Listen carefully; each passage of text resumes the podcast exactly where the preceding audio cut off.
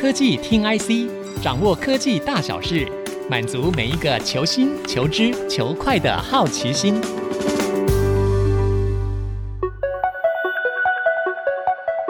这里是 IC 之音竹科广播 FM 九七点五，欢迎收听科技听 IC，我是节目主持人李立达。最近 AI 人工智慧这个话题非常的火热，几乎每一家公司呢都要谈到一下 AI，沾一下边才会引起大家的关注。最受关注的呢是上周才刚结束的 Google I/O 大会。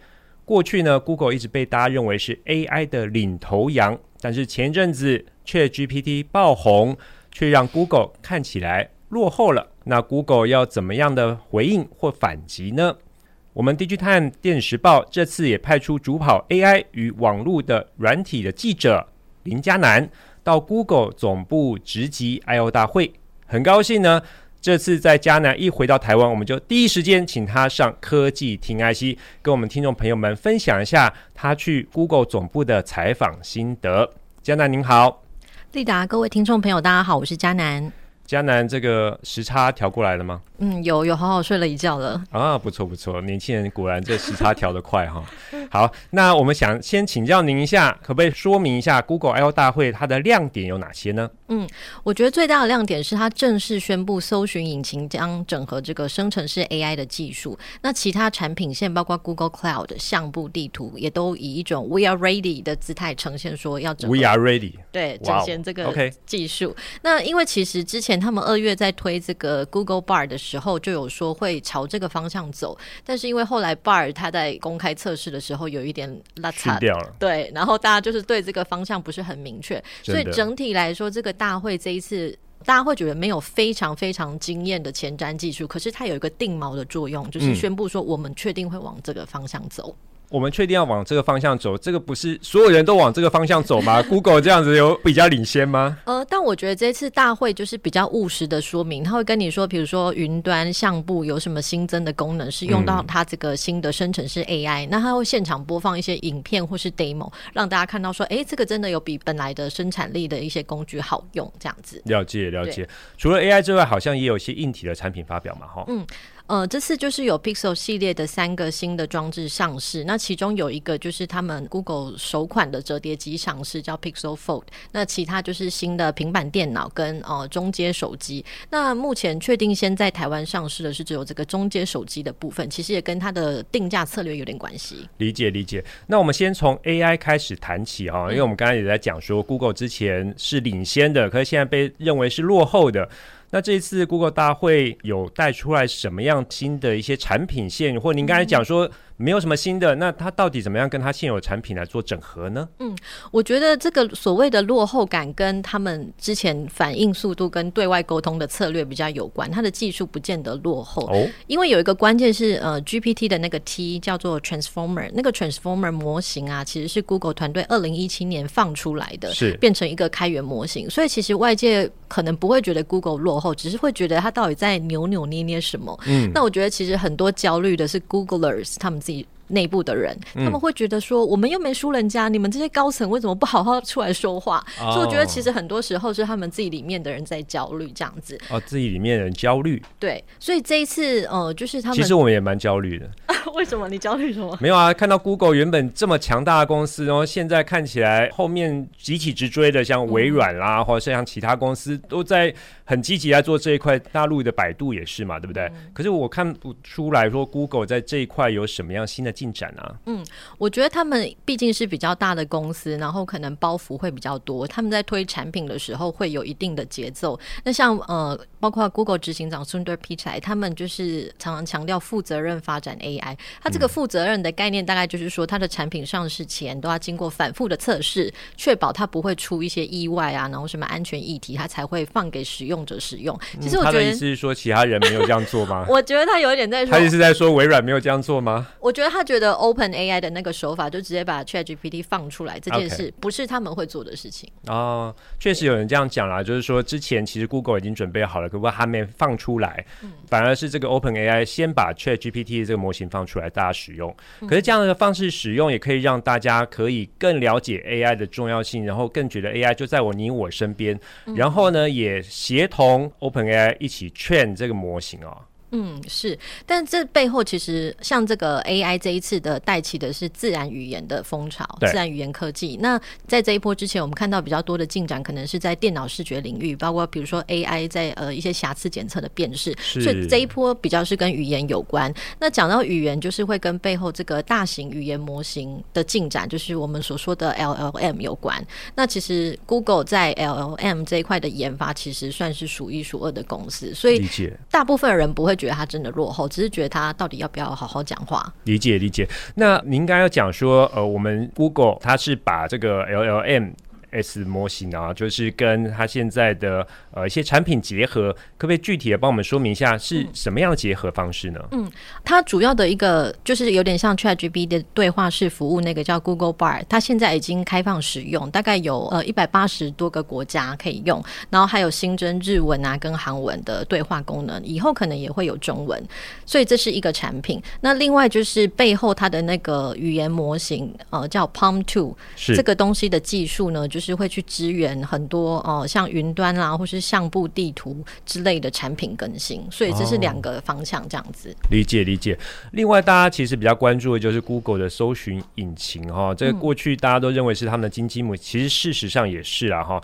那它的这个商业模式可能会被 Chat 搜寻这种模式来打到，那不知道说 Google 对这样的看法怎么样？是不是这也是 Google 之前被人家认为扭扭捏捏的原因之一呢？确实，因为像微软的做法，它就是把搜寻并然后旁边放聊天的功能。那有些人会觉得说，因为我们传统用搜寻的方式，你会得到一大堆连接，那你可能要点开连接一一去看很多资讯。可是现在大家可能就是比较懒惰，会直接想要从机器人得到一个答案。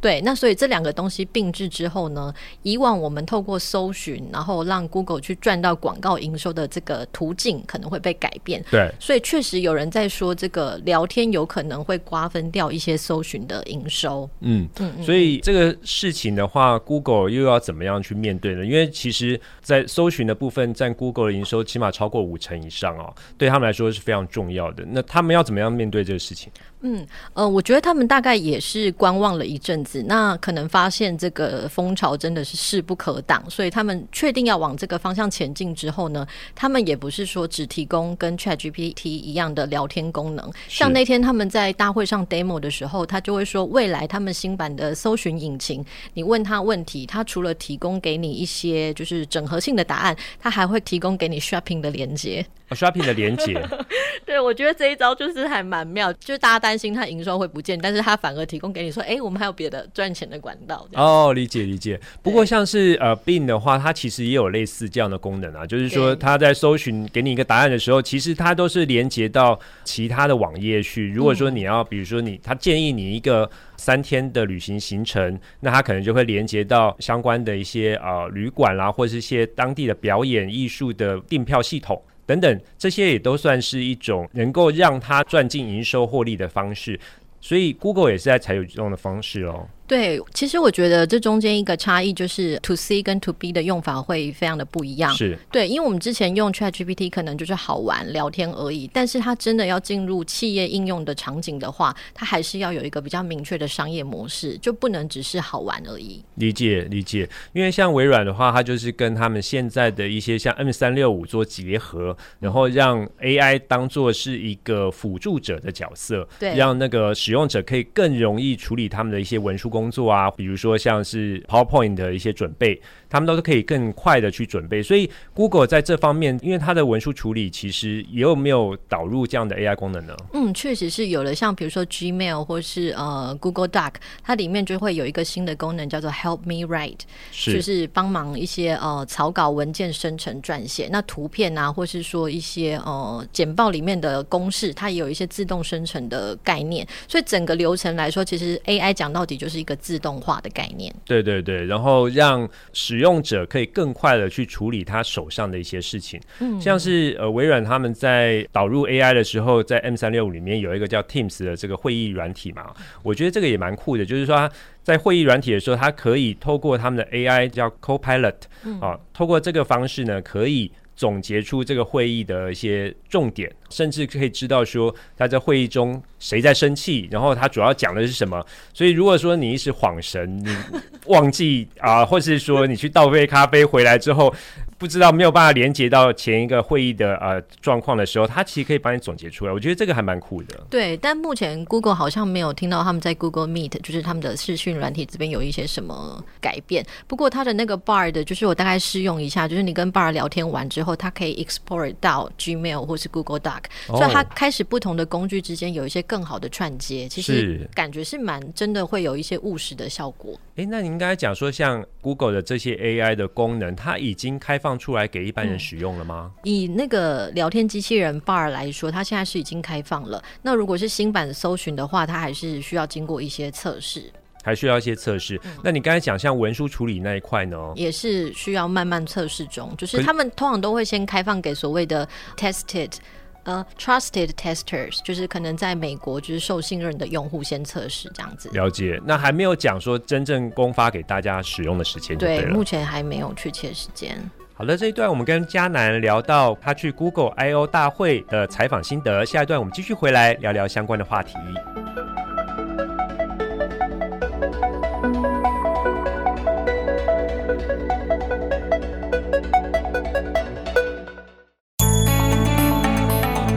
欢迎各位听众朋友回到科技听 IC，我是节目主持人李立达。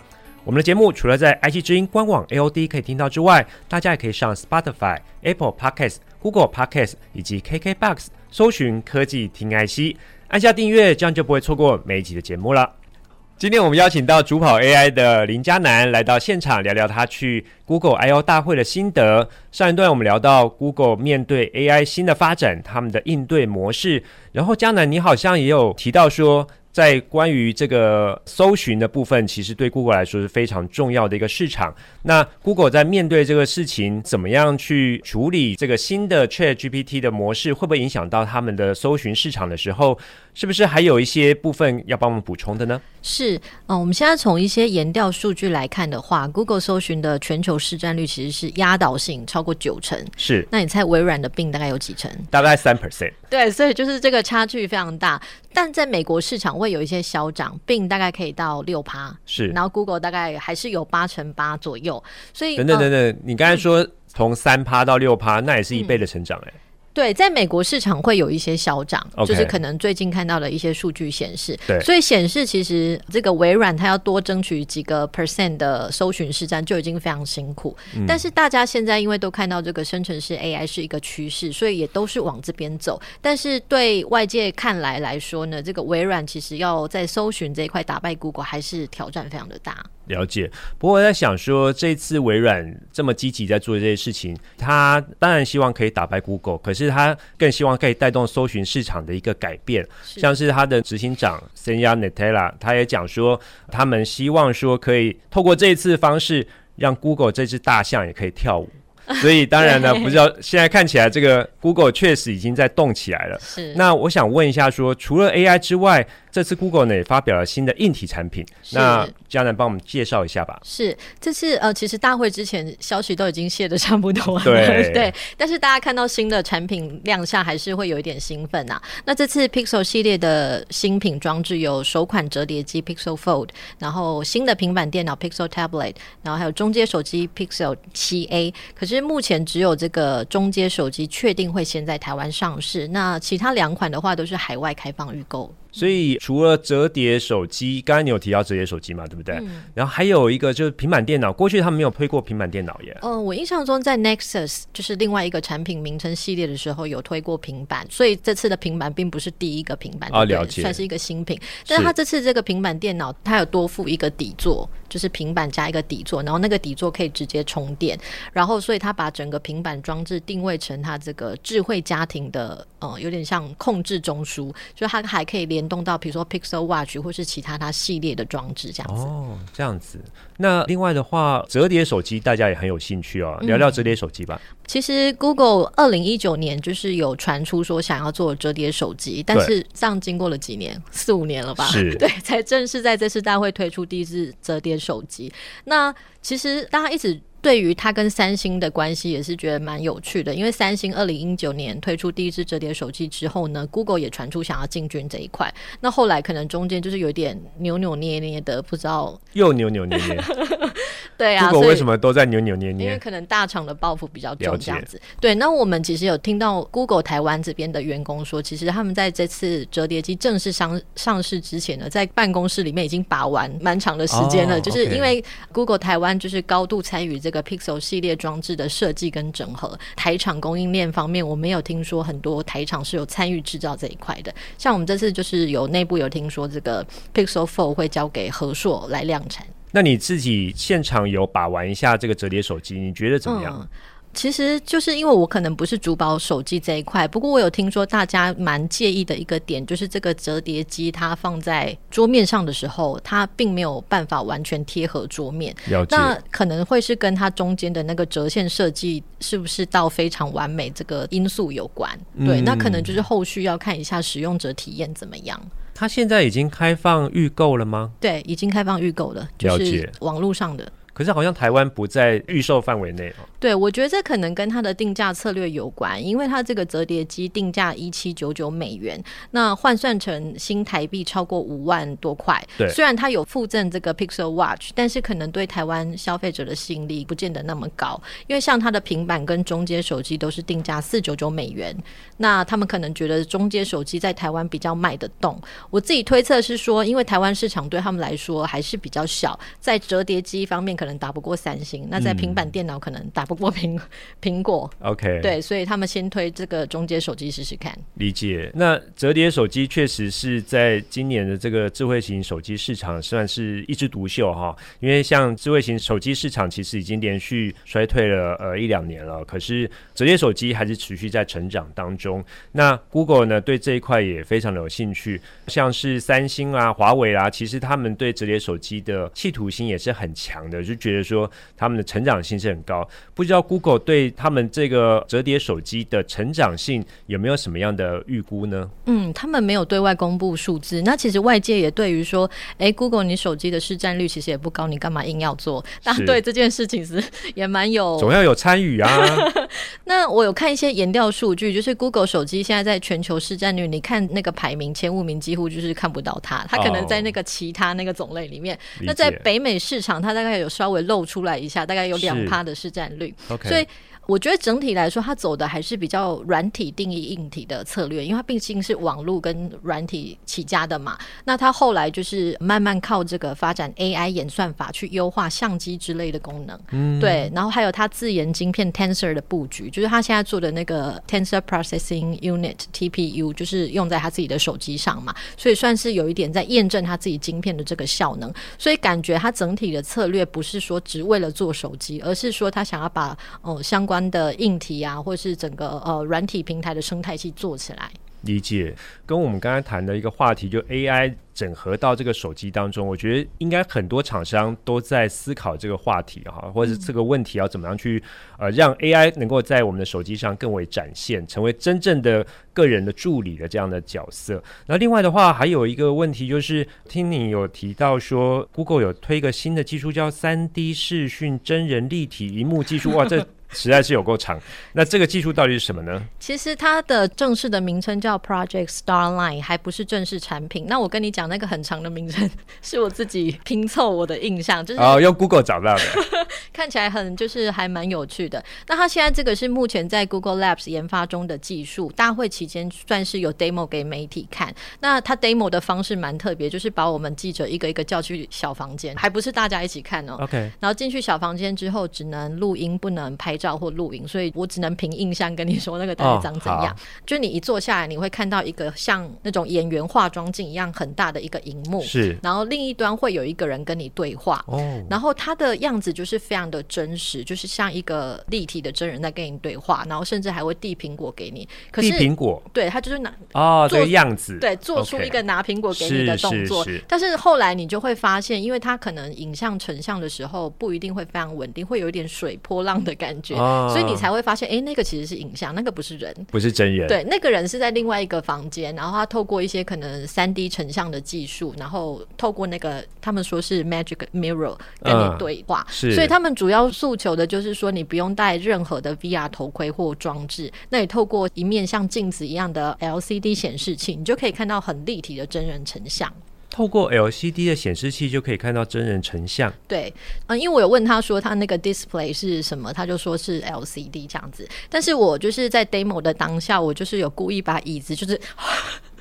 滑离超远的地方看到各位就是继续成像，但他的荧幕就会黑成一片。哦，对，所以它有固定的一个角度，对，它有固定角度，而且听他们研究员说，那个还有特殊的灯光，还有一些周边的条件，所以它那个技术现在还不是非常成熟，还是有一些局限。可是我觉得那个真实度真的是会让人家惊艳，你就会想说，我干嘛还要戴 VR 头盔那种东西？对，真的。对，那他们现在主要的应用场景应该会是视讯这一块.可是我觉得那个技术看起来研发成本就蛮高，高啊，对，应该会很高，所以现在要普及到大众的视讯应用端，应该没有那么快。可是它就是一个让大家会觉得有点惊艳，因为很多记者被带去小房间之前，其实都已经有点累了，OK，就想说哦还要看什么，结果就精神振奋起来，就每个回来的人都会喃喃自语一句，真的是蛮厉害的。哦，真的啊，对，所以我觉得大家还是有觉得这个技术有吸引力。这样，我记得这个技术好像去年的 Google I/O 也有发表过耶，对对对对，就是他们这个可能从二零二一或是算是几年之前就开始发展，但是可能还没有到非常成熟这样子。